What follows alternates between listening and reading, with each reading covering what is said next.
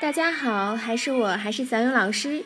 昨天跟大家说了，在日本的药妆和手表都非常的经济实惠。今天继续为大家盘点一下，在日本的商场或者是超市打折的时候，打折的商品呢也是非常的划算。在日本的打折与中国不同，是真真正正、实实在在的打折，价格呢也是非常的便宜。再呢就是日本的甜点。喜欢甜点的美眉一定要买一点，虽然价格有点贵，但是呢，味道却是和国内的非常不一样，有日本独特的民族风情。最后一个呢，就是景点的纪念品。